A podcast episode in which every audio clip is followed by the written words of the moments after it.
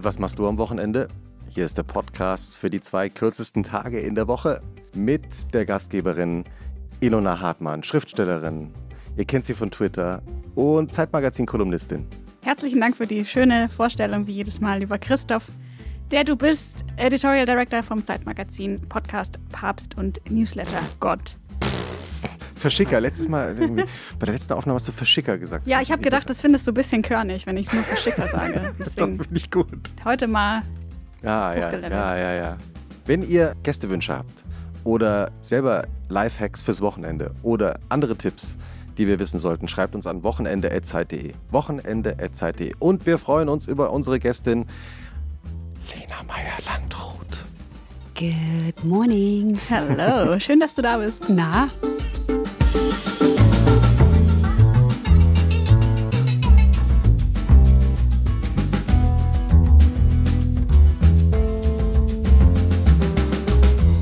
Lena ist nicht alleine gekommen, können wir verraten, ne? Unterm das Tisch, unterm Tisch. Ich habe was unterm Tisch versteckt. unterm Tisch ist Kiwi. Oh, das Go. Go liegt vor meinen Füßen. Schläft Kiwi gleich ein eigentlich? Wenn sie nicht schon eingeschlafen ist, ja. ist gut. Kiwi. Die, die, Lieder gehen so ganz langsam nur noch und sie döst so gerade. Bis zur völligen Entspannung. Ja. So entspannt. So Wenn sie jetzt nur noch entspannt. irgendjemand mhm. massieren könnte. Mein hm. Gott. Jetzt soll ich jetzt unter den Tisch und Kiwi. nein, auf äh, nein. Fall. Aber Kiwi schaut in Richtung unserer Produzentin der heutigen Folge, nämlich Lisa Hertwig von Pool Artists. Lisa, Lisa, Lisa, Lisa. und wie immer bei äh, unserem schönen Wochenendvergnügen fängt Ilona an. Und zwar hat sich Ilona überlegt, wie dein Wochenende aussehen könnte, Lena. Oh, da bin ich gespannt. Da ist natürlich auch extrem viel bekannt. Insofern einfach eine Fakten, eine schiere Faktenbasierte, Faktenbasierte Recherche, die ich betrieben habe. Perfekt, ich freue mich drauf. Hm? Jetzt kommt wahrscheinlich unser schöner Jingle. Die Intro-Musik. Hallo, Intro-Musik. Ein Holzsteg führt ins türkisfarbene Wasser des Pazifischen Ozeans. Lena Meyer-Landrut, gekleidet ganz in weiß, den Kopf bedeckt mit einem weißen Hut mit großer Krempe, liegt auf einer Chaiselongue und lässt den Wind durch die Haare fahren. Um sich herum wogen die Wellen wie ein blaues Weizenfeld, das am Horizont nahtlos in Himmel übergeht. Zwei dressierte weiße Papageien gesellen sich zu ihr und vollführen auf die Befehle ihrer Finger hin eine kleine Choreografie. Sie wirft lachend den Kopf in den Nacken, die Vögel plustern begeistert ihr Gefieder.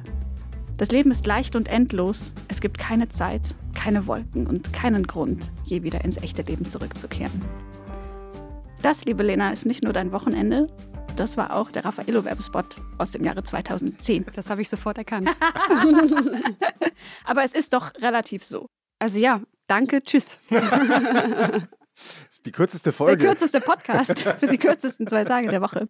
2010 war auch das Jahr, als du Eurovision gewonnen hast. Richtig. Ist richtig. Erinnerst du dich, ob du in diesem Jahr irgendwie sowas wie Wochenende hattest nach dem Gewinn? Ich erinnere mich, ich hatte keins. das war dann direkt einfach so ein turbulenter Start in ja. alles rein. Ja, bestimmt hatte ich mal ein Wochenende, aber ich weiß nicht, ob ich da ein Wochenende gemacht habe dann.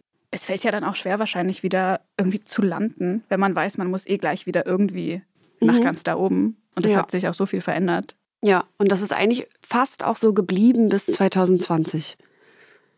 Das so landen oder dass du mal so ein Wochenende hm. richtig hm. haben. Hm. Krass. Ja. Wie war dein Wochenende eigentlich früher zu Hause?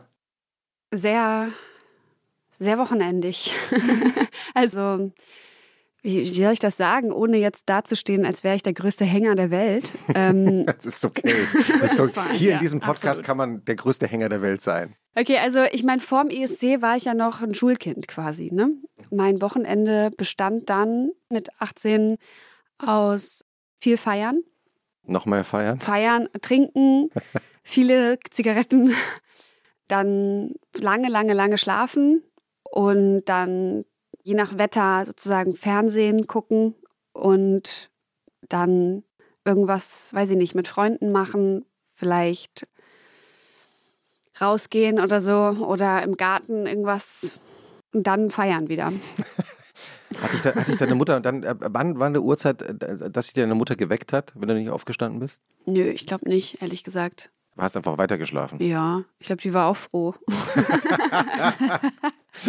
nee, ich kann mich nicht erinnern. Also, wenn wir jetzt irgendwas gemacht haben, also jetzt so schlimm war ich jetzt auch nicht, aber ich glaube nicht. Aber ich denke auch so, warum soll die mich auch wecken? Ist doch herrlich. Kann man noch pennen, ist doch Wochenende. Und hattest du auch diese, also Wochenende ist ja oft auch so Großelternbesuchszeit?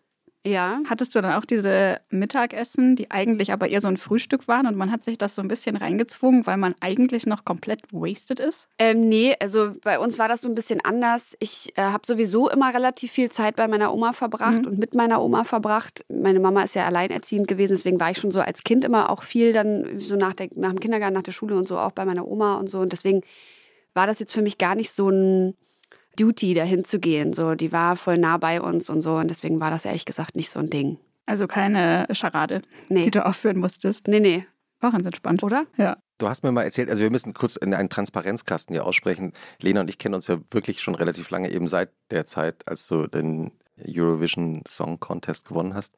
Und ein Kapitel in einem meiner Bücher äh, geht auch um dich. Und in diesem Kapitel hast du erzählt, dass deine Großmutter und du, ihr habt zusammen Lotto gespielt, erinnere ich, glaube ich, oder?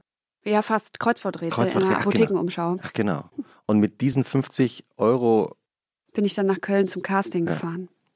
Und deine Großmutter hat sich eigentlich gewundert, dass du überhaupt eingeladen worden bist, oder? Ja, weil sie nicht so richtig glauben konnte, dass ich singen kann. Dann habe ich gesagt, naja, apparently scheint es zu reichen. Und ist sie, ist sie dann äh, später, also war sie überhaupt dann überrascht, dass du so eine Karriere gemacht hast als Musikerin und Sängerin? Ich weiß nicht. Ich glaube, das war schon okay für sie. Und das, sie fand das irgendwie, glaube ich, auch ganz so, dann irgendwann so ganz normal und so. Ich glaube, nach, nach so diesem ersten Schock für alle Beteiligten, dieses ESC-Gewinns, war das dann okay. Und dann hat sie mich noch ein paar Mal gefragt, ob ich denn jetzt und wann ich denn jetzt studieren würde, endlich. und dann habe ich immer so gesagt, ja, pff, also hm, ich weiß nicht, also ich glaube, also ich studiere, glaube ich, also nicht mehr. Ich weiß nicht. und, ähm, Was hättest du eigentlich studiert? Ich glaube Schauspiel. Ja. Beworben auf einer, auf einer Schauspielschule? Ja, ich hatte mich an der FU beworben.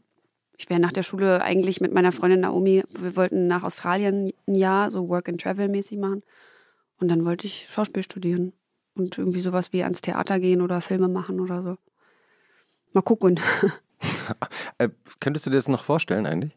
Mm, ja, ja. Ja, ich könnte es mir schon vorstellen, aber nicht einfach so, glaube ich. Also wenn dann so richtig mit Idee dahinter und mit Zeit und so. Also jetzt so dazwischen irgendwas gequetscht, um jetzt einfach auch noch einen Film zu machen, ist hm. mal, glaube ich, nischte. Hm. Ich bin dann eher so, ja, dann glaube ich, dann kümmern, will ich mich eher darum kümmern, dass es dann wirklich irgendwie gut ist und so. Und will dann auch einen guten Film machen mit einem tollen Regisseur und so und will dann jetzt nicht einfach irgendwie, ja. Also falls jemand hier zuhört, falls ein guter Regisseur hier zuhört, könnte er dir, man könnte dir ein Drehbuch schicken. Ja, ich habe auch schon ein paar Drehbücher geschickt bekommen und so. Und ich war auch manchmal schon so kurz davor zu sagen, öh, lass, mal, lass mal machen. Ich hatte auch schon ein paar Gespräche und ein paar Ideen und so, aber irgendwie war es dann immer nicht so, dass man gedacht hat, jo. Mhm. Und dann mache ich das auch nicht. Wie sieht denn ein Wochenende von dir aus? Kommt drauf an. Also kommt drauf an, in was für einer Lebens- und Arbeitsphase ich gerade bin. Mhm. Wenn ich äh, in einer Veröffentlichung bin und in einer Promophase, dann habe ich so gut wie kein Wochenende.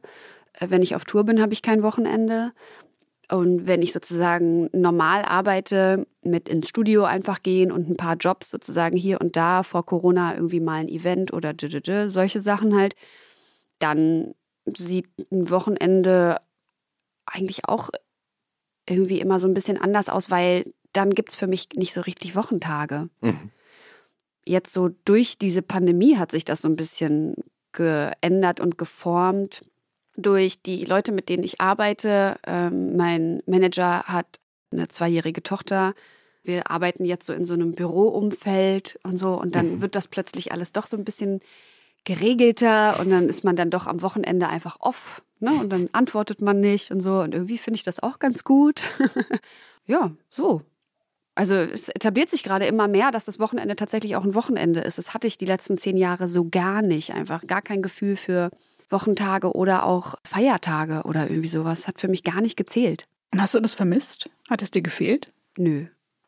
Null. Hm. Kannte das überhaupt nicht, aber weil auch für mich vorher das Wochenende nicht so eine große Rolle gespielt hat, weil ich das jetzt nicht so horrormäßig fand, in die Schule zu gehen, weil ich tatsächlich nicht gegangen bin, wenn ich keinen Bock hatte, so und Aha. weil ich es mir immer ganz gut hingeplant habe, dass das alles so funktioniert, wie ich mir das so vorstelle. Falls uns jüngere Hörerinnen und Hörer zuhören, wie macht man das? Das ist ganz einfach. Man hat ein Ziel vor Augen mhm. und wenn man das erreichen möchte, dann schafft man das auch. Und dann findet man Wege und Möglichkeiten, sich sein Leben so zu gestalten, wie einem das selber gut äh, gefällt. Ja. Etwas konkreter jetzt auf die. Also Na, ich wollte Abi haben. Ja. Ich wollte nie wiederholen und ich wollte Abi. Mhm. Das war sozusagen festgesetzt. Ja. Und das habe ich auch geschafft. Jetzt kommt der Abi-Lifehack von Lena. Ja, ich bin einfach dann hingegangen, wenn ich dachte, jetzt muss ich mal wieder hingehen. Und wie so beim Zahnarzt. Ja, und jetzt muss ich mal da sein und so. Und dann habe ich mich auch angestrengt und dann war ich auch sozusagen präsent und da und habe auch gelernt und habe die Tests halt so geschrieben, dass ich das immer gut so hingekriegt habe. Habe dann gelernt, wann ich halt irgendwie das Gefühl hatte, jo, jetzt muss ich mal hier ein bisschen lernen und so. Und das hat gut geklappt. Und es hat beim Abi genauso gut geklappt. Ich habe, glaube ich, vier Wochen fürs Abi gelernt oder so wo andere Leute irgendwie sich monatelang irgendwie den Arsch aufreißen. Und das hat nichts wirklich, das hat nichts mit meinem Intellekt zu tun. Also so schlau bin ich nicht oder clever oder sozusagen so eine wahnsinnig gute Auffassungsgabe habe ich nicht. Aber ich bin bei solchen Sachen, die mir jetzt nicht sozusagen internally so eine Freude bringen, bin ich einfach ein sehr effizienter Typ. Naja. Ah Und wo lernt man das? In der Schule. Weiß ich, ich glaube, das bin ich einfach. Mhm. Ich bin, ich mache nicht so gerne Sachen, die ich nicht gerne mache. Und was hast du dann gerne gemacht? Ja, ich habe mit Freunden abgehangen. Kommt drauf an, wie alt ich da halt war. So mit als Kind bin ich gerne so äh, Inliner, habe so Inliner-Hockey gespielt, Freibad, so Sachen, die man halt macht. Mhm. Mit Freunden treffen, in den Freizeitpark und solche Sachen halt. Und ja, alles, also alles Mögliche. Was macht man sonst so? Ich habe auch, ich habe irgendwelche beknackten Hobbys gehabt. Ich habe irgendwann mal genäht oder Eierbecher gesammelt. Ich habe Flohmärkte gemacht. Was man halt alles so macht, weißt du, wenn man so von so sechs bis 18, da passiert ja eine Menge. Und inwiefern oder wann kam da Musik rein? Hat das da schon eine Rolle gespielt? Ja, also so Musik und sich ausdrücken hat eigentlich immer eine Rolle gespielt und mhm. irgendwie sich präsentieren und irgendwie eine Show machen und Leute unterhalten. So, das hat auf jeden Fall immer schon eine Rolle gespielt, seitdem ich denken kann. Ich habe immer irgendwelche Zaubershows oder Tanzshows oder Musik oder weiß ich nicht, Sachen vorbereitet und wenn irgendwelche Leute kamen, dann mussten die sich das stundenlang reinfahren. und danach bin ich mit dem Hut rumgelaufen und habe meine Pfennige zusammengesammelt. Dankeschön, danke, danke sehr, Dankeschön, danke, danke, danke. Halbe Stunde später. Leute, ich habe noch etwas vorbereitet. Was waren deine, Lieb deine erfolgreichsten Acts? Zaubershows konnte ich gut, auf Aha. jeden Fall. Ich war Kannst du noch was? Nein, ich konnte Trick? auch damals gar nichts. Aber, aber was hast Fake du it till you make vielleicht it hier so, ein Knoten, hier so ein Knoten in das Kabel und dann ist da kein Knoten. Nee, ich habe so beknackte Sachen mit so Tüchern gemacht und so. weißt du, dann mit so Hula Hoops und ich hatte eine gute Show mit einer Freundin, Laura, die war mit, das war unsere Meerschweinchen-Show und da haben wir unsere Meerschweinchen-Tricks beigebracht. Dann hatte ich eine gute Show mit meiner Freundin Lisa. Wir haben äh, uns Choreografien immer ausgedacht, hauptsächlich zu Britney Spears, Oops, I Did It Again, solche Sachen. Irgendwo sitzt jetzt ein RTL-Redakteur, notiert sich das alles mit. Ja, das ist. Und kommt dann wieder auf dich zu mit den Meerschweinchen. Ja, das ist doch toll, oder? Wir haben schon die nächste Headline. Wie schön wäre das, die große Lena Zaubershow. Ach, das wäre toll. Schon. Ja. Ah. Hattest du auch im Fernsehen, hast du auch so Zaubershows im Fernsehen geschaut? Nee, nee, ich kann mich nur noch an diese beknackte Uri Geller-Sache erinnern. Oh, stimmt, das mit den Löffeln. Alle zehn Jahre ist der mal wieder da. Der hatte, glaube ich. Ja, da war doch diese crazy Nummer mit diesem Korax, mit dem einen Typ da, oder könnt ihr euch da noch nee, erinnern? was war das? Das war so ein. Kannst, kannst du dich nicht mehr erinnern? Ich bin komplett Nein, raus. Aber du kannst dich erinnern. Lisa kann sich erinnern. Du auch, oder Bella? Es gab doch mal so einen mit so einer Fukuhila. Und der hatte so einen Raben. Und der hat immer so ganz dolle immer Korax gesagt oder so. Ne? Also, oder ich weiß es selber nicht mehr so genau, aber es war auf jeden Fall echt crazy. Uri, Uri, Geller, Uri Geller. In welche Abgründe Ich muss einmal, kurz, einmal kurz nachschauen gleich. Ja, Gib mal Korax ja, ein. Ja, Korax ist gut. Ich muss auch mal ganz kurz was nachgucken. Kann ich mal Ja. kurz mein Telefon haben? Korax ist gut. Moment, wir haben ja Zeit in unserem Wochenend-Podcast. Das Rabenweibchen Korax ist der stumme Star der neuen Pro-7-Show The Next Uri Geller. Unglaubliche Phänomene live. Ah ja. Vincent Raven. Raven. Ja, siehst du? Aha. Der sieht aber auch äh, leicht verzaubert aus, muss man sagen. Aber auch hier schöne Headline von Focus Online. Unglücksrabe Uri Geller. Oh. Ah, hm. Aber was war mit dem? Stefan Raab in Nicht das mit dem, was du Vincent bist, war. Raven. Hm. Ich bin jetzt auch wirklich nicht informiert. Hm, also ähm, wir recherchieren das nochmal. Ach, der Magier hat der Rabe, also äh, äh, Korax. Nochmal von vorne. Ist gestorben. Nein. Oh no. ah, Gugu. ah, okay. Hm. In unserem Podcast geht es ja auch darum, dass wir so über die Dinge reden, die wir gerade gerne. Also Lena hat gerade ihr Handy auf den Boden geschmissen. Geht es dem Handy gut? Ja, ja. Ja. Ich habe so ein Ding mit dem Handy, dass ich so, wenn ich eine Sache mache, dass ich das dann lieber weghaben will. Dann gucke ich da nicht so hin, dann ist es so weg einfach. Gnadenlos, aber es ist, hat einen guten Schutz, oder? Ja, ja, es ist auf den Teppich gefallen, auf den doppelten Teppich. Ja, stimmt. Hier liegt wirklich ein doppelt, doppelter Teppich. Ja. Ihr habt nicht nur einen Teppich, nein, ihr habt zwei Teppiche. Der doppelte Teppich. Der Trend geht zum Zweiteppich. Das ist der Podcast mit dem doppelten Teppich. Dass wir auch über die Dinge reden, die wir gerade gerne schauen, lesen, hören, kochen, Ja, essen, backen. gerne. Und wir sind natürlich total neugierig, was du mitgebracht hast, weil wir das ja nicht wissen vorher. Na klar. Wo soll ich anfangen? Von vorne. Wo du möchtest. Also ich möchte gerne eine Buchempfehlung aussprechen. Aha. Elonsky hat Sorry, der Ton business. nicht ausgemacht. Sorry, I'm like totally busy. Like Booked and busy. I'm so busy, I just can't even deal. So, um, Ich höre euch weiter zu.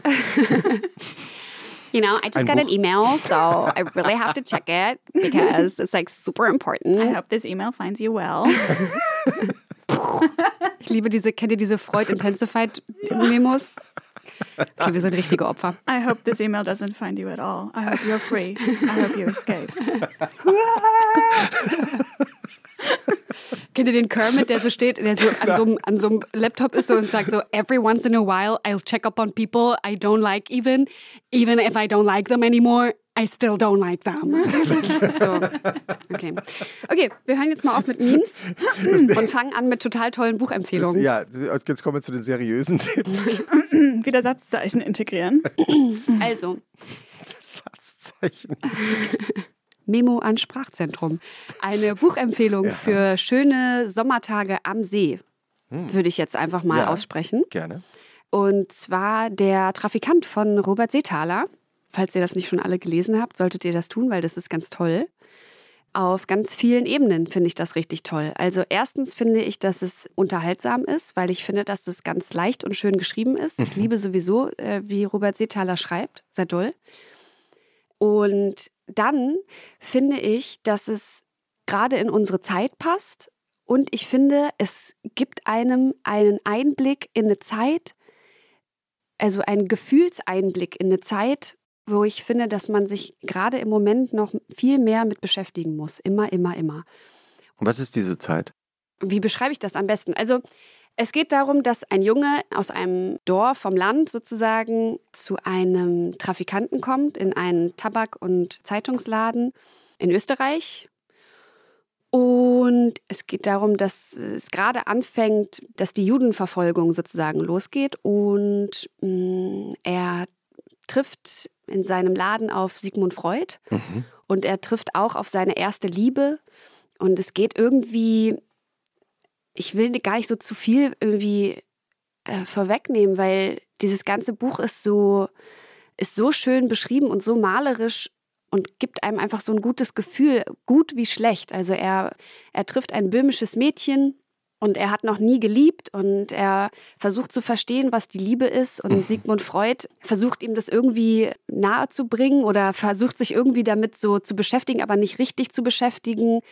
Und man kriegt schon so mit, mit dieser, also wie, wie Sigmund Freud auch verfällt. Es sind so viele Ereignisse damit eingebunden irgendwie, wo ich, also zum Beispiel, was ich dann auch gar nicht so wusste, Ach, das ist so toll alles einfach. Ich bin so, ich bin jetzt Was so wusste- aufgeregt. was wusstest naja, so jetzt, ich wusste das schon, aber dieser Verfall dann von Sigmund Freud mit dem Tumor Mhm. und wie der das so erlebt hat als Jude sozusagen in Österreich, wie das dort alles angefangen hat, dass dieser Trafikantenladen und wie, also der ist sozusagen neben einer, ich glaube, Metzgerei oder so, die die dann Nazis sind und dieses böhmische Haus, wie das beschrieben wird in dieser Zeit und es ist alles so so intensiv irgendwie, dass man Mhm. richtig das Gefühl hat, man versteht das vielleicht sogar so ein bisschen besser, was da so los war. Mhm.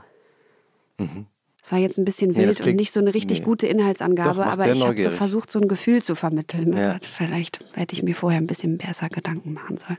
Nö, ist doch voll, voll bildhaft oder Okay. atmosphärisch. Also Gut. ich glaube, das erinnert mich ein bisschen an die Autobiografien, die Christine Nöstlinger mal dann veröffentlicht hat später. Sie hat ja viele Kinderbücher geschrieben oder Jugendbücher und hat aber dann in einem späteren Lebensalter nochmal über ihre eigene Kindheit auch in Wien in den 30er Jahren, glaube ich, geschrieben. Also mhm. die ist ja mitten im Krieg da Kind gewesen und das sind irgendwie auf eine Art, es ist super roh und gleichzeitig hat das so eine so eine Poesie irgendwie auch, mhm. was man irgendwie sich gar nicht zu empfinden traut, weil das ja irgendwie alles schlimm war. Aber ich glaube, sie, als die das geschrieben hat, muss das auch ein Stück weit so erzählen, weil das sonst vielleicht auch zu schmerzhaft ist oder mhm. weil das eine Art von Bewältigung vielleicht auch sein kann. Aber ich finde das auch eine sehr, ja, spannend zu sehen, wie das literarisch verarbeitet wird, beziehungsweise der Autor von Der Trafikant Franz Huchel, nee, Quattro Bezitaler, hat er das erlebt? Ist der aus. Ja, der ist jünger. Der, ne? ist, jünger, der ist jünger, ne? ja. ja. Nee, nee. Ich sehe gerade, 1966 in Wien geboren. Ja. Also wer nicht lesen möchte, kann auch einen Film gucken, gibt es auch als Film. Aber das Buch ist schon sehr, sehr schön. Mhm. Ist schon richtig gut. Und ich finde sowieso generell, dass man einfach mehr sich über diese ganze Zeit informieren muss und mehr Berichte lesen muss und mehr Gefühle sozusagen einfangen muss und nicht vergessen darf einfach. Ich finde, es geht total viel um nicht vergessen. Mhm. Und es gibt so viele schöne Bücher und Filme, die einem das so ermöglichen, das nicht zu vergessen und auch das Gefühl nicht zu vergessen. Es gibt zum Beispiel auch so ein, ich weiß gar nicht, ob das so tagebuchmäßig ist oder so ein Bericht von Ben Hecht über 1919 und 1920, der ein, oh mein Gott, jetzt lass mich bloß nichts Falsches erzählen, ich glaube, Drehbuchautor war und als Journalist der Washington Post aus Amerika nach Berlin gekommen ist. Mhm. Es kann sein, dass es irgendwas messed up ist, aber ich glaube sowas. Das ist ein ganz, ganz dünnes Buch und der ist sozusagen 1919 und 20 in Berlin und spricht so von den Begegnungen, von den Szenen in Berlin, von zum Beispiel auch so äh, homosexuellen Szenen und von dieser ganzen sozusagen sehr, sehr intensiven Zeit 1919 und 20 auch in Berlin im Adlon und mhm. am Brandenburger Tor. Und ich finde, gerade wenn man in Berlin lebt und mhm. ist, wenn man sowas gelesen hat und dann mal an diesen Orten vorbeifährt, mhm. dann ist man so, öh, das, das war, war, hier. hier. Ja, ja. Der war hier. Mhm. Hä? Das ist ja total krass einfach. Mhm. Das ist hier noch. Der war hier. Das ist 100 Jahre her. Und wie, es, wie viel Geschichte hier ist. Das ist doch das Tolle auch am Berlin. Das ist doch so, ich finde, man muss so die Begeisterung dafür wieder wecken. Ja, stimmt. Das ist in Berlin ist wirklich verrückt, dass man Geschichte überall spürt. Mhm. Viel mehr als in anderen Städten. Total. Ich finde das richtig, richtig krass. Mhm. Ich habe mir das auch vorgenommen für diesen Sommer, dass ich das mehr äh, aktiv aufsuchen möchte. Also von Bowies Wohnung da in Schöneberg bis, keine Ahnung, was war noch in Berlin? Stasi, die Sta komplette, das komplette Büro Stasi der Stasi. Auch Michael Jackson hält Baby aus dem Fenster. Also alle Geschichten der Popkultur. Ich habe mal gegoogelt, was die Suite kostet. Und? und? 18.000 Euro die Nacht. ja, moin, Digga. Man denkt so, ah, hm, nein, danke. Man kann aber in, im Adlon auf, die, auf diese Terrasse gehen. So, da muss man nicht 18.000 Euro zahlen ja. und kann so einen Drink nehmen. Dann ist es auch schön. Auch mit Sonnenuntergang. Ist ja. das ein Tipp von dir? Das ist ein Tipp. Ich habe auch ein Buch mitgebracht übrigens. Oh. Weil ich dachte eben auch so, im Sommer liest man ja am Strand oder im Urlaub manchmal auch Bücher, wenn man so ein bisschen nachdenken möchte. Und eines meiner Lieblingsbücher in diesem Jahr hat Nina Kunz geschrieben. Eine junge Journalistin aus Zürich, Jetzt waren wir gerade in Wien, jetzt ist es in Zürich. Und äh, das Buch heißt Ich denke, ich denke zu viel. Und sie denkt eben übers Leben nach. Und ich dachte mir, ich mag mal. Damit kann ich mich sehr, sehr gut identifizieren. Anderthalb Seiten. Also es ist ein sehr, sehr, sehr. Ich nicht. Nee, ne? Ähm, sie, sie, redet über, über das Internet und über alle möglichen Dinge, aber eben auch manchmal über ganz Alltägliches. Ich dachte, ich lese mal so anderthalb Seiten hier vor. Oh ja. Hm. Comfort Food. In den letzten Wochen habe ich kaum über ein Thema so viel geredet wie über das Butterbrot. Es passiert mir nämlich häufig, dass ich vergesse, wie großartig Butter und Brot zusammenschmecken, sodass ich immer, wenn ich nichts anderes zu Hause habe und ein Butterbrot essen muss, von neuem verblüfft bin. Die Kombination von Kohlenhydraten und Fetten ist so genial, dass sich offensichtlich schon einige Menschen Gedanken dazu gemacht haben. So stellte der Chefrestaurantkritiker des New Statesman Will Self die These auf, dass alles westliche Essen nur eine Variante von Cheese on Toast sei. Daher sind Pizza, Fondue, Cheeseburger, Lasagne und Pasta mit Parmesan für ihn nur getarnte Käsebrote, weil eben nichts über die Kombination von Fett und Stärke gehe. Wenn das stimmt, ist das Butterbrot quasi die Urform, das Original dieser überlegenen Formel. Aber es ist nicht alles nur schön. Wenn ich ein Butterbrot schmiere, habe ich immer Angst, dass die Butter zu hart sein könnte und ich das Brot zerstöre oder die Butter zu weich ist und alles zu pampig wird. Vor allem stört mich aber, dass man diese Art von sättigendem Essen heute Comfort Food nennt, sprich Trostessen. Das Konzept suggeriert, dass man sich Spaghetti und Butterbrote nur gönnen soll, wenn man friert, einen schlechten Tag hat oder verlassen wurde. Laut Definition muss Comfort Food die wohltuende Ausnahme bleiben zu all den Chili-Koriandersuppen und Low-Carb-Salaten, mit denen man sich im Alltag bestraft. Das finde ich repressiv und irrsinnig, dass es mich so betrübt, ich dann aber umso lustvoller in mein Butterbrot schmeiße. Beiße. Ganz allgemein mag ich am Butterbrot, dass es irgendwie nicht in unsere Zeit passt. Es kostet wenig, sieht nicht geil aus auf Instagram, ist braun-weiß wie eine Kuh. In großen Mengen macht es dick, in kleinen aber glücklich. Zudem fasziniert mich, dass es wohl kein Essen gibt, das mehr sentimentalen Wert hat als das Butterbrot. Mich erinnert es zum Beispiel an faule Sonntage mit meiner Oma, meinen Freundinnen, sagen, es erinnere sie an Wanderferien und die anderen 20 Leute, mit denen ich zuletzt über das Thema gesprochen habe, schwärmten alle sofort von Dingen wie Geborgenheit, gesalzener Butter und diesem einen Nussbrot. Die größte Offenbarung für mich war aber, dass das Butterbrot offenbar Sehnsüchte weckt. So meinte ein Freund, es erinnere ihn daran, dass auch die simplen Dinge gut sind. Er sagte, wir haben eine Obsession mit kompliziertem Essen und kompliziertem Leben. Dabei braucht man gar keine Donuts mit Cookie Monster Face, um glücklich zu sein.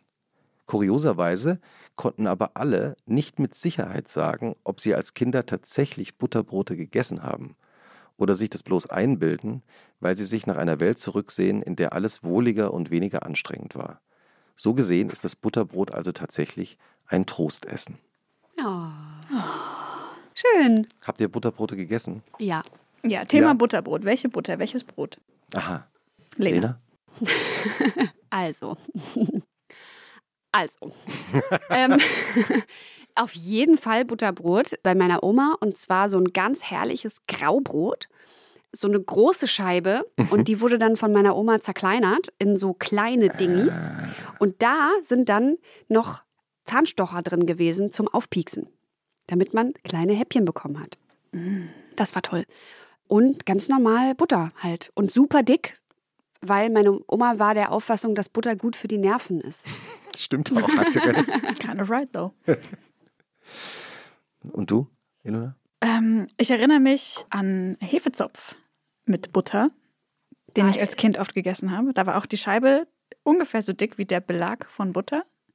Und das war so eine mild gesäuerte Butter, aber ich glaube nicht gesalzen. Die muss dann aber weich sein auf dem Hefezopf, ne? Ja, ja, also den flattert man ganz schön. Aber eigentlich finde ich das auch manchmal ein bisschen geil, wenn man so eine Butterscholle hat. Ja, wenn man so ein dickes, so ein dickes Stück dazwischen, ne? Ja. Das ist schon auch ganz geil. Und dann später, das habe ich dann so als Erwachsene selber für mich etabliert, einfach the basic Berlin Sourdough irgendwas. Hauptsache, es kostet mindestens vier bis sechs Euro, so ein halbes Ding. Und dann so eine gesalzene Butter. Es gibt so eine bretonische Salzbutter. Na klar. Die ist, wenn man dann mal denkt, heute mal Oder? Butterbrot, Dann nur aus der Bretagne. dann bitte so. Aber jetzt auch schon länger nicht mehr. Es ist nicht so ein Sommerding, finde ich. Butter, ich liebe Butter. Butterbrot, aber auch, Ja. das ist, also ich finde es auch, das ist ein absoluter Knaller. Aber ich bin sowieso ein Fan von Basic Essen. Mit nicht viel Zutaten. Damit kannst du mich eigentlich am glücklichsten machen. Wenig Zutaten. Also was zum Beispiel? Mm. Süßkartoffeln aus dem Ofen mit Quark. Mhm. Oder also wenig, einfach wenig Zutaten. Ein Porridge ist bei mir das Leckerste eigentlich so was wie Haferflocken, Wasser, Banane und Mandelmus. So wenig Sachen einfach, wo man die Zutaten schmeckt. Hm, jetzt habe ich hier Lust auf Frühstück gerade. Du musst noch dein äh, Butterbrot verraten. Bitte. Ja, Butterbrot und äh, Schnittlauch drauf. Oh. Oh, klasse. Aber geht auch gut in der Brezel, ne? Ich wollte Ah, gerade ja, sagen, stimmt, die ja. Schnittlauchbrezel. Mm. Aber ich habe ehrlich gesagt reines Butterbrot, das, ich fand es deshalb so interessant, weil man liest es, ich habe das gelesen und dachte, ja genau, Butterbrot, Butterbrot, Butterbrot. Habe ich damals auch immer so gegessen als Kind und dann weiß ich gar nicht, ob ich wirklich so viel Butterbrot gegessen habe oder ob meine Eltern nicht immer. Und ob man es wirklich geachtet. auch geil fand. Ja. Also Butterbrot war Oder ja dann langweilig fand abends oder eher so, haben wir nichts mehr drauf? Und das war halt dann das Butterbrot. Mm. Nee, ich fand's geil. Also ich kann mich gut dran erinnern. Du hattest auch die Zahnstocher und Ja, die genau, Amis das Göll, groß aus der Küche von der Äh, Oma. Also das macht's wirklich. ja. Und es war auch nicht nur Butterbrot, sondern es war Hälfte Hälfte mit Leberwurst. Wenn Mm. man mal ehrlich ist. Ich habe als Kind Leberwurst auch total geliebt, bis ich rausgefunden habe, was da drin ist. Ja. Also was diese sogenannte Leber ist. Klar. Das Dass man sie am vorbei. Stück nicht essen kann, ne? aber So zermanscht ist es dann irgendwie. Mit Und- schönen Senf. Ja, herrlich. Und bei, bei, äh, mit, bei Nutella, also äh, Nuss-Nougat-Creme, ähm, Butter oder nicht? Natürlich.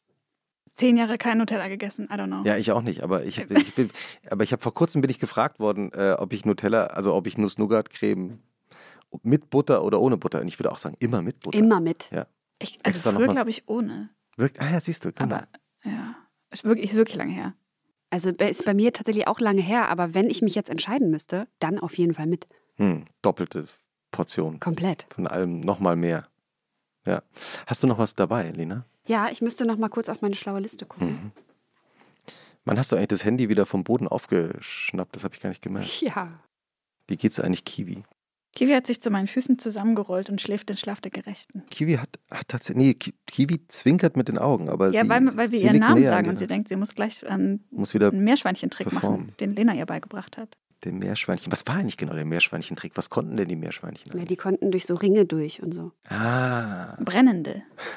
Ring of Fire. Schläfst du eigentlich, äh, gibt es eigentlich nochmal so Nachmittagsschlaf bei dir, Lena? Nein. Gibt's nicht. Aber ich bin ein Frühschläfer. Was heißt Ein das? Frühschläfer und ein Frühaufwacher. Ich bin so zwischen 10 und 11, habe ich Bock ins Bett zu gehen. Und ich bin so zwischen 7 und 8 stehe ich dann auf. Ja, herrlich, das ist Sehr toll. vernünftig. Ja. Hast du, du wolltest noch was nachschauen? Nee, ich hab's schon, ich hab's schon nachgeschaut. Ich würde es jetzt gerne euch präsentieren. Es ist zwar sehr, sehr schönes Wetter draußen, aber wenn man trotzdem mal was gucken möchte, Ja. dann empfehle ich die Dokumentation, ich glaube es sind sieben oder zehn Folgen, weiß ich nicht, über und mit Fran Libowitz und Martin Scorsese. Das finde ich richtig unterhaltsam und total toll, der zuzugucken. Fran Libowitz ist, falls es jemand nicht weiß, eine New Yorker Autorin, Die nicht Äh, mehr schreibt, die nicht mehr schreibt. weil sie seit Jahrzehnten Schreibblockade hat. Ja, weil sie Schreibblockade hat. Äh, eine ganz, ganz tolle Frau. Ich habe vor der Doku tatsächlich das Buch gelesen, Metropolitan Life, ihr, ich glaube, erstes oder zweites, ich weiß nicht. Und aber, auch letztes Buch. Oder auch letztes Buch, Ja. auf jeden Fall das größte sozusagen überhaupt.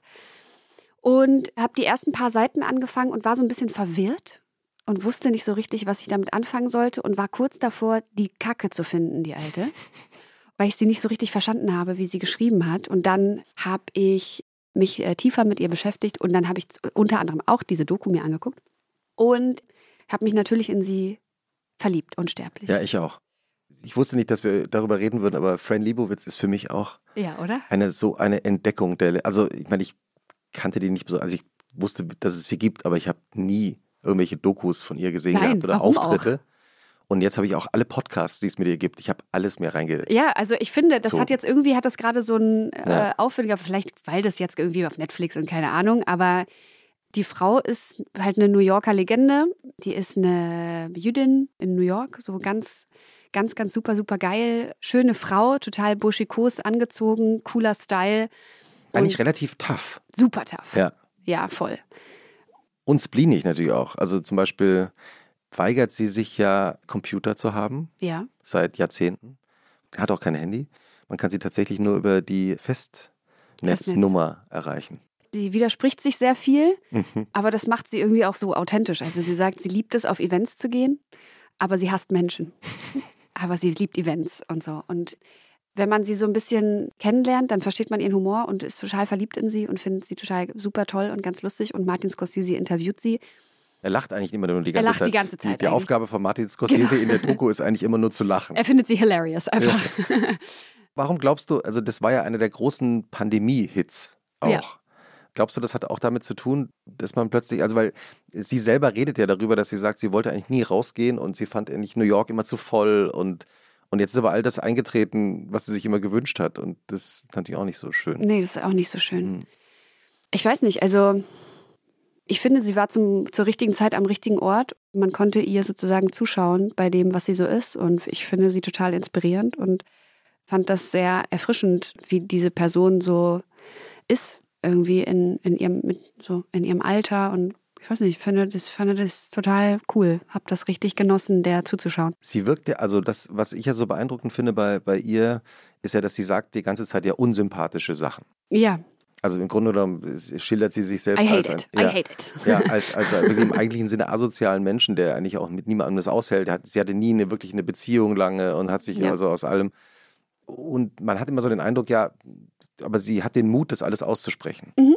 Auch die Dinge, die einen nicht so sympathisch erscheinen lassen im ersten Moment. ne? Ja, ja, sie ist irgendwie so einfach ein totales Original. Und das, vielleicht macht es das irgendwie so Mhm. besonders, dass man so einen Einblick in diese originelle New Yorker Welt bekommt. Und ist es, weil du sagst, dass du sie so faszinierend findest als Figur, ist es auch eine Art Vorbild, weil man plötzlich merkt, aha, es gibt eine kreative Frau, die, ich weiß gar nicht genau, wie alt sie jetzt ist, sie wahrscheinlich so zwischen 60 und 70, sowas, ja, die so ihren Weg alleine gegangen ist und der es auch egal ist, wenn Leute sie nicht mögen? Ja, also ich glaube, ja, auf jeden Fall. Weil ich irgendwie finde, dass man bei ihr das Gefühl bekommt, dass sie die Sachen so macht, wie sie die halt in dem Moment einfach so sieht und fühlt. Und dann sitzt sie zehn Jahre später da und reflektiert und sagt, Mann, das war aber scheiße. Und so. Das ist irgendwie schön. Also die sagt so, ja, die hat ja in der Interview ganz viele Kolumnen geschrieben in dem Magazin von Andy Warhol und er hatte ihr dann damals irgendwelche Bilder geschenkt und so und die hat sie dann aufgehangen und äh, sie sagt immer über sich, dass sie die schlechtesten Entscheidungen trifft, wenn es um Immobilien geht weil sie seit eine Milliarde Jahre in, in äh, New York lebt und es nicht geschafft hat, sich irgendeine Immobilie zuzulegen vor 30, 40 Jahren, die jetzt Wie alle meine Freunde, sagt sie immer. Genau, die alle meine Freunde sind reich geworden mit diesen Häusern. Milliarden wert sind. Und Ja. so. Ja, und dann hat sie diese Bilder bekommen und dann musste sie irgendwas bezahlen oder sie musste irgendwie umziehen und sie hatte Stress mit Kohle und dann hat sie irgendwie den, das Bild von Andy da verkauft und was, sie brauchte halt die Kohle und dann irgendwie so literally two days later he died and it was like worth a whole lot of money. So, so ist sie halt drauf und es macht irgendwie, es ist irgendwie krass und, und echt macht Spaß. Mhm. Ja, guter Tipp. Elon hat auch noch einen Tipp, ich spüre es. das kommt was. richtig. Ich habe ich hab gerade Jetzt habt ihr euch gerade so richtig schön über so viel Hochkultur und Bücher und Literatur und so weiter. Ähm, ich, Und hier, kommt, und hier kommt die äh, Schriftstellerin in dieser Runde. ich möchte das äh, brechen. The Real Housewives of Beverly Hills. Jetzt, wird, jetzt gibt es ein Tasting. So. oh, deswegen äh, haben As wir you die might hier. tell from Also the wir, wir, attire. wir, wir wissen ja alle, dass wir nichts voneinander wissen. Also ich weiß jetzt auch nicht, was du mitgebracht hast. So, ich habe euch mitgebracht, oh, mit bisschen Fussel aus meiner Tasche dran, das tut mir leid. Es ist noch original verschlossen, also keine Angst. Sieht sehr gefährlich aus. Eine Dose. Monster Juiced Mango Loco. Das ist ein Energy Drink mit Mango und so ein bisschen, ah, wie heißt nochmal dieser Feiertag, dieser mexikanische Dias, irgendwas, was. Ah, wo die Toten auferstehen Ja, mäßig oder ich wo, weiß wo nicht, die ob das Toten ist geehrt werden. Ähm, culturally, äh, cultural appropriation mäßig nicht so ganz in Ordnung. Aus Mexiko kenne ich nur Don Julio. Den Tequila. das ist doch ist spätestens seit dem Film Coco müssten wir doch alle sozusagen davon wissen. Ich mache das jetzt mal direkt über meinem Laptop auf, damit es auch ähm, Katastrophe Die, gibt. die Dose ist so hellblau, gelb. Okay, klingt, klingt sehr Du, gut. äh, man muss auch dazu sagen, du trägst auch einen Monster-Pullover. Not sponsored. Not yet. So, also ich So, bin, bitte ich bin einmal, sehr gespannt. bitte einmal die Weingläser zu mir. Ja. Vor allen Dingen, wie sieht diese, dieses, äh, die Flüssigkeit aus? Lisa, willst du auch, willst du auch ein Glas? Das ist immer interessant, ne, zu wissen, wie der Inhalt einer Dose aussieht. Ja, Manchmal auch gut, dass man es nicht weiß. Ich finde zum Beispiel, dass so normale Energy Drinks, die sehen ein bisschen aus wie so isotonische.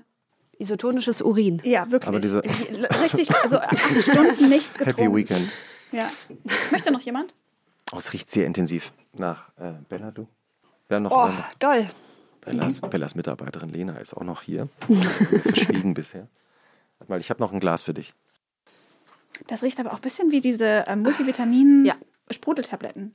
Ja, du hast recht. Fachbegriff Sprudelette. Ah, stimmt. Krass, ich habe wirklich gesucht. Oder es gibt jetzt auch Not Sponsored Capri-Sonne mit Sprudel.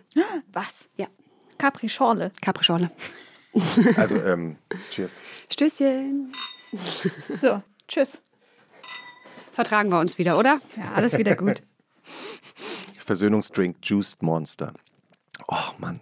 Aber, aber ist da jetzt auch, da ist auch Taurin drin, lese ich gerade. Ich sag dir, was da drin ist. Da Aha. kann ich dir sagen, es sind B-Vitamine drin. Auch. Ge Frucht- und Gemüsekonzentrate unter anderem. Traube, Karotte und Süßkartoffel. Das ist total gesund, Leute. Haben wir nicht vorhin, hast du nicht, isst du nicht gerne Das Süßkartoffeln? ist total gesund, was wir hier trinken. Das ist im Prinzip wie, ich sag mal, Juice Cleanse. Das ist was kaltgepresstes. Ja. Das ist so kurz vor Kombucha. Das schmeckt man auch sofort. Ich bin vor kurzem ausgelacht worden, weil ich Kombucha irgendwann mal gesagt habe. Das hat man früher ja auch gesagt. Aha. Aber das ist ein Jetzt- bisschen wie Bruschetta. Jetzt, jetzt habe ich es gelernt. Ja, absolut. Die? Lambo Lamborghini. Ja, genau. Also ich kann, also in den 90ern gab es ja auch schon mal so eine Kombucha-Phase und Ilona rettet mich. Danke, du ja, rettest aber, meine und Ehre. da hat man wirklich gesagt Kombucha. Aha, Weil das danke. auch damals nicht aus diesem, aus dieser LA äh, Healthy People Bubble kam, sondern halt, das war so ein bisschen so ein Bioladending. Ich wusste, dass du mich retten würdest. Finde ich Sehr gut. gerne. Aber Ja. Ilona, Rechnung kommt. kannst du auch noch kurz erklären, warum du jetzt genau dieses Getränk mitgebracht hast? Ehrlich, warum mussten wir das trinken? Ich sehe da deine große Freude über den Genuss von diesem Getränk. Na, es ist so zweigeteilt, weil ich finde es auf der einen Seite ganz eklig und auf der anderen Seite will ich nicht aufhören, weil es süchtig macht. Das ist das Problem. Das ist auch so eine Sache und das geht mir mit manchen Dingen im Leben so ironisch angefangen, dann leider ernsthaft drauf hängen geblieben. Komplett. Und so ist es halt mit Monster Energy mittlerweile auch. Also das ist hoffentlich nur eine Phase. Frag mich in einem Jahr nochmal, dann bin ich wahrscheinlich mit allen Sorten durch und habe keinen Bock mehr drauf. Aber dieses Jahr, letztes Jahr war es Raffaello Himbeer, dieses Jahr Monster Energy. I'm here for it. Raffaello Himbeer Mhm, ist an mir vorbeigegangen. Hm. Habe noch überlegt, ob ich das mitbringe, dachte aber, ist dann zu viel Ferrero für eine Sendung. Also spätestens jetzt ist es zu viel Ferrero für eine Sendung. Kauft bitte nicht so viel Ferrero. Es gibt auch noch andere Nuss-Nougat-Hersteller. Küsschen. Nudossi. Schogetten. Kennt ihr noch Schogetten? Ja. Natürlich, ja. Ah. Aber es ist ho- hoffentlich nicht Ferrero. Äh, Nee. Am Ende alles Ferrero. Ist Monster Energy Ferrero. Ja, ich hoffe nicht. Mein Gott. Ja. Ist Schogetten nicht sowas wie Aldi Eigenmarke oder so? Ah. Aber das vermisse ich eigentlich Nee. auch ein bisschen, dass irgendwie Produkte nicht mehr so cute heißen.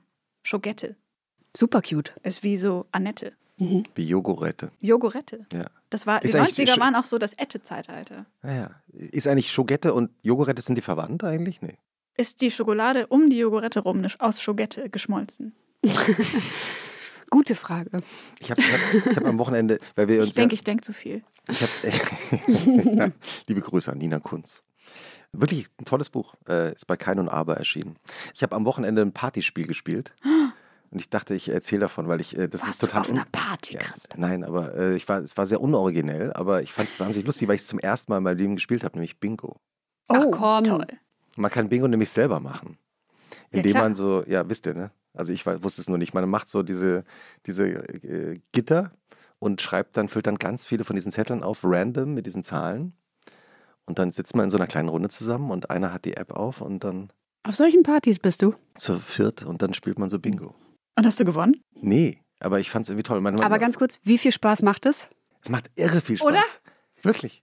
Ja, Weil- ich weiß, weil- ich liebe Bingo. Ah ja? Komplett. Aha. Also ich liebe Bingo so dolle, dass ich mal eine Phase hatte, wo dass ich Bingo auf dem Handy gespielt habe. Kein Scheiß. Siehst du? Kein Scheiß. Ja. Und das, äh, man ist plötzlich so fokussiert Ja. auf jede einzelne Zahl. Ja. Ilo- Ilona schaut mich gerade an und denkt, sich, wo bin ich hier gelandet? Ich dachte, wir reden hier über Hochkultur. Jetzt kommt er gleich mit Sudoku. Nee, das ist echt, Sudoku ist echt zu dolle. Ich habe auch mal Bingo gespielt und ich habe sogar was gewonnen, nämlich einen riesigen Fisch, einen Stoff, einen Plüschfisch. Der Wo auch- hast du denn Bingo gespielt, wo man was gewinnen kann? Das war eine WG-Auflösungsparty und alle Preise waren sozusagen ein bisschen so Krempel, der noch weg musste. Herrlich. Und dann Perfekt. durfte man sich das aussuchen. Perfekt. Und das war, das ist aber auch ein bisschen eine lustige Geschichte, weil alle waren so richtig aufgepeitscht schon zu diesem Zeitpunkt. Und Was heißt aufgepeitscht? Also aufgegeilt mäßig im Sinne von, wir machen jetzt richtig uns schick Also- oder besoffen? das. Also besoffen und das war, der Abend war schon spät und alle waren ultra heiß auf Bingo. Und dann Klar. Äh, ging das so los. Und Klar, Classic Friday Night. man kennt's. und irgendwie war das ganz schön wild und ich war an diesem Tag einfach, ich hatte so ein bisschen einen schwachen Tag und das war mir eigentlich ein bisschen zu viel, aber ich wollte auch Bingo und ich wollte auch diesen Fisch. Klar. Deswegen bin ich dabei geblieben und dann kam ewig kein Bingo. Wir haben Zahlen gezogen und Zahlen gezogen und niemand hatte Bingo und die Stimmung wurde wie in so bei so einem Hahnenkampf oder so. Das wurde immer aggressiver, es wurde gebrüllt und keiner konnte fassen, dass niemand Bingo hat. Und dann hatte ich irgendwann das erste Bingo. Und ich bin total in mich zusammengesackt, weil ich mir dachte, fuck, wenn ich jetzt sage, dass ich Bingo habe, dann fällt so die Meute über mich herein. und ich habe eine leise Stimme, das hört man im Mikrofon jetzt nicht, aber ich habe eigentlich kein so lautes Organ. Bingo. Deswegen habe ich mir gedacht, wenn ich Bingo sage, Ich hab's doch gesagt. hört das ja auch wahrscheinlich keiner. Das heißt, many awkward situations to come. Und ich habe das. Du hast es nicht gesagt. Doch, ich habe das clever gelöst. Nämlich neben mir stand eine Freundin mit einem sehr lauten Organ, mit einer lauten Stimme und habe dann gesagt: Kannst du sagen, dass ich Bingo habe? Exakt. Ich, gesagt, ich, hab, ich glaube, ich habe Bingo. Und sie hat dann wie beim Boxkampf meine Hand so nach oben gerissen. und gesagt: Bingo hat Bingo! World Champion. Ja, und dann habe ich an diesem Abend äh, stolz Roy auf meinen Fahrradgepäckträger geklemmt. Links und rechts einen Meter Schwertfisch runterbaumelnd, bin nach Hause gefahren. You're sober, Len. I fear so, ja. Siehst du, Bingo. Geil. Gut. Und am nächsten Tag habt ihr Sudoku gespielt. Nein, Christoph, weil wir sind nicht da. Das, das haben wir nicht gemacht. Was ist denn euer Sudoku-Insider eigentlich? Nee, nee, nein, gar nicht. Der Wir ist haben- gerade gibt- entstanden. der Das ist einfach nur hier. Aus so einer. Assoziation von, was ist Ja. noch mehr Zahlen als Bingo, Sudoku. Ja, mein Bingo ist Uno. Ah. Ah. Uno hat gerade Geburtstag gehabt. Mhm. Uno ist gerade 50 geworden. Irre. Mhm. Warum spielst du gerne Uno? Weil man so tun kann, als würde es um Strategie gehen. Aber es ist einfach nur Glück, immer. Und weil man es sozusagen spielen kann wie für Dreijährige und man kann aber auch sozusagen einen aggressiven Touch mit reinbringen, indem man mit Strafkarten arbeitet und sozusagen mit äh, Regeln, die es nicht gibt. Zum Beispiel? Bei sieben kann man sich aussuchen, mit wem man die Karten tauscht. Bei null geht es in Spielrichtung, muss man die äh, Karten weiterreichen. Was gibt's noch? Ach so, ja, dann gibt es ja immer so dieses Plus 4 und Plus 2 Mysterium. Darf man jetzt eine Plus 2 auf eine Plus 4 legen oder nur, wenn der andere gesagt hat, Plus 4, ich wünsche mir blau und dann darfst du eine blaue Plus 2 drauflegen? Ja oder nein? Kriegt man, muss man dann sechs Karten ziehen oder ist es sozusagen, muss man einfach bei einer Plus 4 vier Karten ziehen? Period. Und was sind dann deine, was sind die Lena-Regeln dann? Also bei mir kann man sozusagen immer drauflegen. Immer mehr einfach. Und irgendwann kommt dann irgendein Gestrafter, der muss dann so zwölf Karten ziehen. Und dann legt der nächste eine Null und der reicht die dann weiter. Oh, und das ist eine Achterbahnfahrt der Gefühle, Leute. Aber bist du bei Spielen dann auch so kompetitiv, dass du gewinnen willst? Kannst du gut verlieren oder bist du so, Ich kann nicht gut verlieren, nee. Hm. Aber ich werde dann nicht wütend, sondern doch, ich werde, also, Doch. also, Ich kommt werde drauf nicht an. wütend, aber wütend. Also kommt drauf an, mit wem ich spiele. Manchmal werde ich dann einfach matt und traurig, wenn ich viele, viele, viele Male verloren habe. Krummelst du dann so in dich rein? Nein, ich werde einfach dran traurig. Ich werde dann einfach matt und müde. Und Gehst mürbe. früh ins Bett. Ne, geh früh ins Bett, genau. Es ist 20.30 Uhr, so nach sechs Runden Uno und denke so, ich kann nicht mehr. Oder ich werde sauer, aber das muss dann auch mit dem Gegenüber irgendwas zu tun haben, wenn, wenn er mich ärgert dann. Ah, ja, ja, ja. Ich bin leicht zu ärgern beim Spielen. Kann man dich provozieren beim Ja. Spielen? Ach, guck mal, das war jetzt aber auch so ein Blick mit geschlossenen Augen. Ja, ah. wirklich. oh ja. Aber wie? Also wie Oh, macht ja. man das? Ach, da gibt es viele Möglichkeiten. Einfach, also ich bin leicht durch psychische Kriegsführung mürbe zu machen, indem- indem man sozusagen immer wieder denselben Gag sozusagen auf meine Kosten macht oder so. Und das, das kann ich nicht gut haben. Dieser glückliche Mensch, der Uno erfunden hat. War, Oder? Ja, es war ein Friseur. Oh, Fun Der- Fact, Christoph ja. droppt hier das Knowledge. Das ist so mein, mein eigen privates Uno Googeln. Walz? Entschuldigung. Der hat nämlich normale äh, Spielkarten gehabt und hat diese Zahlen immer so draufgeschrieben für die Familie. Und die haben das so in der Familie nur gespielt. Und irgendwann hat mal ein Freund gesagt, das ist ja so toll, du musst es mal herstellen. Mach das mal, mach da mal ein Patent drauf. So Krass. Milliarden Dollar später. Kann ich, hab- noch einen Refill haben? Ah ja. Top-up. Ah, das ist so wie Chips. Danke. Mm. Ich, nehm- ich nehme auch noch einen Schluck Toll. von dieser legalen Und wenn man da jetzt so ein bisschen so Danke. ein Wodka oder so reinmacht, das geht doch bestimmt auch gut. Das kann ich aus Erfahrung sagen, das geht sehr gut. Das habe ich mir schon fast gedacht. Prost. Tschüsschen. Cheers. Hast ich du hab- noch, hast ich noch einen Tipp kleine, dabei? kleine Pütze gemacht. Sorry. Ja. Wischen wir auf. Danke. Kiwi geht's auch gut? Aber Pipi oder? Ein bisschen ähm, Monster, Ach so. Monster Ich dachte auf dem Boden jetzt. Ach, das ist auch nur auf dem Tisch, das ist ja nicht so schlimm. Das hätte ich auf den Hund geschoben. Hast du noch einen Tipp dabei, Ilona? Eigentlich? Ich habe noch einen Tipp dabei, weil wir hier mit einer Musikerin sitzen, finde ich total passend, wenn wir auch ein bisschen über Musik reden Mhm. würden. Und zwar, das Wochenende ist bei mir Musikhörzeit und ich höre mir sehr gerne diese Releases, die am New Music Friday rauskommen, äh, an. Und Strip ist auch gerade erschienen. Nein. Lena, hast du das eigentlich mitbekommen? Was ist das denn? Lena hat eine neue Single. Zieht sich da jemand aus?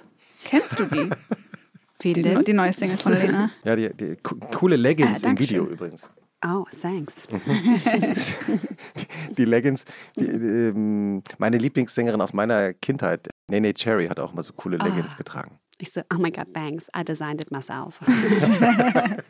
Genau, und diesen Freitag fand ich zum Beispiel sehr gut den Song Dussmann von Betteroff, den ich angenehm finde. Der heißt Den- Dussmann wie, wie das Also der, Kulturkaufhaus? Das oder? Lied, das Lied heißt Dussmann und der Sänger heißt Betteroff. Ja. Und Dussmann genau wie diese Berliner Kulturinstitution. Hören wir das? Können wir hören. Ja, Sollen wir das hören? Gerne. gerne. Sehr gut. Ich mache das gleich über meinen Laptop an. Weißt du, wo du bei Dussmann liegst, Lena? Äh, Weiß man das? Also als Buchautor oder Autorin geht man natürlich immer zu Dussmann und fragt, wenn das Buch erscheint, hm. Sagen Sie, haben Sie dieses Buch von Von Christoph Arne. Das Und- ist so gelb. Ähm, das hat so einen gelben Umschlag. Ja. Aber ich habe von, von Autorinnen und Autoren schon gehört, die das wirklich au- au- auch gemacht haben. Machen, machen natürlich alle in Wahrheit. Oder legen das eigene Buch auch so, dass man es besser sieht so. Oder so auf andere Bücher draufmäßig. Ja, genau. genau. Und wenn man dann eben, und dann kommt der Band, ganz peinliche Moment, wenn der Verkäufer sagt, sagen Sie, sind Sie nicht der? Äh, nein, das muss eine Verwechslung sein. sagen alle, dass ich so aussehe. Ja, ich liege nicht bei Dussmann, weil zum Beispiel von dem neuen Lied äh, gibt es gar keine Physische. physische Single. Macht man das einfach nicht mehr so? Also ich mache es jetzt echt nicht. Nee. Aber von Alben gibt es das noch. Oder? Ja, von Alben gibt es noch. Pff. Aber ich glaube, wenn irgendwann noch mal ein Album kommt, toi toi toi, dann weiß ich nicht, mache ich glaube ich eine ganz entweder eine ganz limitierte Auflage oder ich mache so vorbestellermäßig, weil ich das irgendwie so es ist irgendwie vorbei einfach Hm. gefühlt und ich finde das auch so blöd, dann so 50.000 CDs zu produzieren und dann werden aber doch nur 30.000 verkauft und dann hat man diese Scheiße überall rumfliegen für die Umwelt und so. Nur 30.000 ist natürlich, äh, also im, im Verhältnis äh, wenig, aber ja. Ja, Hm. also es ist ja auch bei jedem anders. Ne? Es gibt so Schlagerkünstler, die verkaufen dann irgendwie in, einer, in einer Woche 80.000 CDs, weil die irgendwie halt die Fanbase haben und so. Und wenn du mit Andrea Berg zusammen veröffentlichst, hast du keine Chance. Und, und wenn du mit einem Rapper zusammen veröffentlichst, hast du keine Chance, weil dann sind die Streams einfach total absurd. Und also für mich ist das so ein bisschen so dieses ganze Chart und Gehabe, bin ich irgendwie drüber hinweg. Wir hören ja gleich Dussmann, aber wir haben es nicht vergessen, Ilona, aber ich habe noch eine Frage, weil du gerade gesagt hast, äh, wenn noch ein Album kommt, toi toi toi, also Ja, doch, da kommt noch eins, eins. aber jetzt nicht, äh, jetzt sofort. nicht übermorgen. Halt. ja, okay. Dussmann.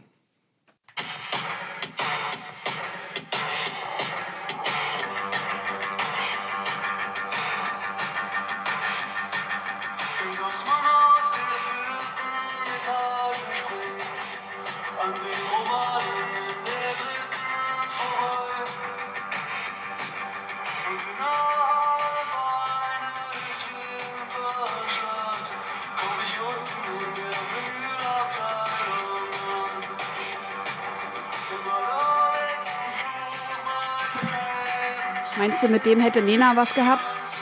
Oh, safe. Hä? Oh, ein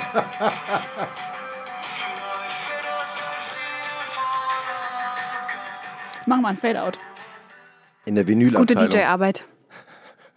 Glaubst du, er wird jetzt bei Dussmann besser gelegt? Besser gechartet. Aha. Ich wünsche es ihm. Ja. Ich wünsche es ihm aus, hat mir sehr gut gefallen. Dussmann ist auch wirklich, also wenn, für Menschen, die nicht in Berlin leben, ist es auch wirklich ein, ein Phänomen, ein Kulturkaufhaus. Es macht so Spaß. Ja. Oh, wie stundenlang kann man da drin rumhängen, oder? Ja, ich finde es auch. Also die Räume, die machen auch ganz tolle äh, Schaufenster-Deko, also bemühen sich auch richtig, originelle Schaufenster-Deko zu machen. Finde ich auch toll. Und dann so, ich finde, es ist, man kommt da rein und man ist immer in so anderen Welten drin und dann kann man Ja. da auch noch mal eine Stunde rumhängen. Und jetzt sind wir bei den Bilderbänden. Und die oh, Leute, die da arbeiten, sind auch so deep into it, Ja. dass du von denen einfach eine Beratung bekommst, wo man sich denkt, krass, erzähl mir einfach sieben Stunden über alle Bücher, die du jemals gelesen hast. Komplett. Ich ist bin so auch geil. immer total beeindruckt. Ja, Es gibt auch tolle englische Buchabteilungen. ja das sehr stimmt. Auch eine versteckt, riesige. sehr versteckt ganz hinten. Ja. Äh, da läuft man durch so ein, so ein kleines, so eine kleine Halle. Ja. Man denkt eigentlich, die Welt ist zu Ende, aber nein, dann kommen die englischen Bücher. Darf ich noch, äh, äh, ist gleich vorbei? Ja, aber du Darf willst ich noch noch einen zwei, Tipp? ähm, klei- zwei kleine sozusagen, einfach so, so kleine noch? Bitte. So Zwei zum- äh, schnelle. So, so zwei So. schnelle, Ja. wo ich glaube, dass man auf jeden Fall eins davon bei Dussmann bekommen kann. Und zwar für jetzt gerade für den Sommer Take Me to the Lakes. Ja. Ein sehr, sehr schönes Hm, Buch Sehr gut. äh, für versteckte Seen. Gibt es übrigens für in verschiedenen Städten. Hamburg, München, Leipzig. Berlin. Leipzig auch. Gibt es auch, ja. Crazy. Und ich, es gibt auch eine Weekender Edition davon für so Pensionen. Ganz cute. Und dann sozusagen fürs Wochenende einfach mal als Idee, sich auch mal wieder ein Album anzuhören und dann vielleicht sogar auf eine Vinyl zurückzugreifen und eine Reise zu machen in die 60er Jahre oder 70er? Ich weiß es nicht. Oder vielleicht sogar später. Oh Gott. Vielleicht sogar 80er. Äh, Ich kann es jetzt nicht so richtig sagen. Es ist auf jeden Fall ein Solo, eine Soloplatte von Paul McCartney, Ram. Oh, die liebe Ah, ich. ja, ist toll. Das ist eine absolute Empfehlung für ein Wochenende. Ja, ist ganz da kann toll. man richtig mal so durchhören. Ganz toll. Da hat man richtig oh, gute Laune richtig danach. gut. ja, 70er würde ich tippen. 70er, ne? Ja, ich denke, das war Oder? in den 70s. Ja, ganz Ah, toll. denk's Wa- auch. wa- ähm, warum, warum? 71. 71, Aha. ja. Das war kurz nach der Trennung mit den Beatles. Soll ich mal einen anmachen? Hast du ein Favorite, Lena? Einen Anspieltipp? Warte mal, ich komme mal rum. Heart of the Country vielleicht? Oh ja, der ist schön. Paul McCartney. Ganz toller Typ. Ist Meinst du, der kommt mal in Podcast? Das wäre toll, ne? So Luftgitarre dazu spielen.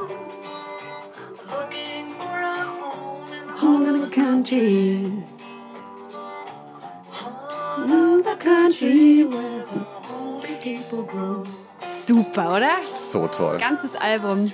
Totale Empfehlung.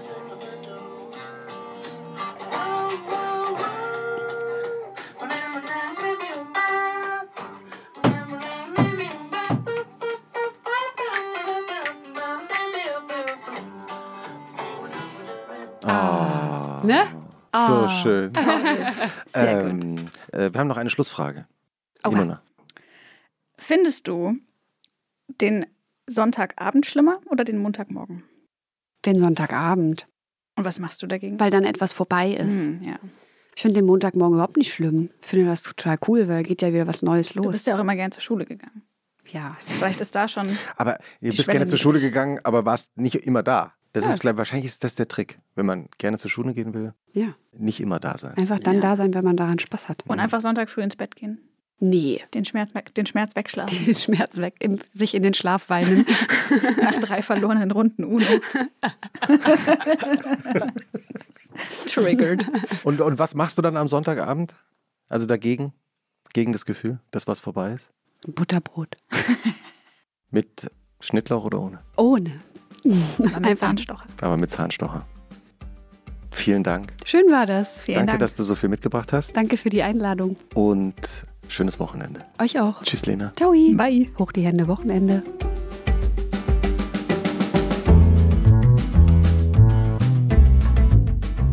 Jetzt hat es endlich mal jemand gesagt. wir haben immer, wir haben immer, als wir äh, an dem Konzept gearbeitet haben, gedacht, irgendwann mal wird mal jemand das sagen. Und jetzt ist es da. Bei Klischees könnt ihr euch einfach auf mich verlassen. Das ist so toll. Hände hoch. Wochenende. Hoch die Hände. Äh, oh, komm, Ilona, Hände hoch. wirklich. Hände hoch. Hände hoch, Wochenende. Das ist euer Slogan, das ist perfekter Slogan. Hände hoch, Wochenende. Wir brauchen einen neuen Titel. Jetzt ist sogar Kiwi aufgewacht.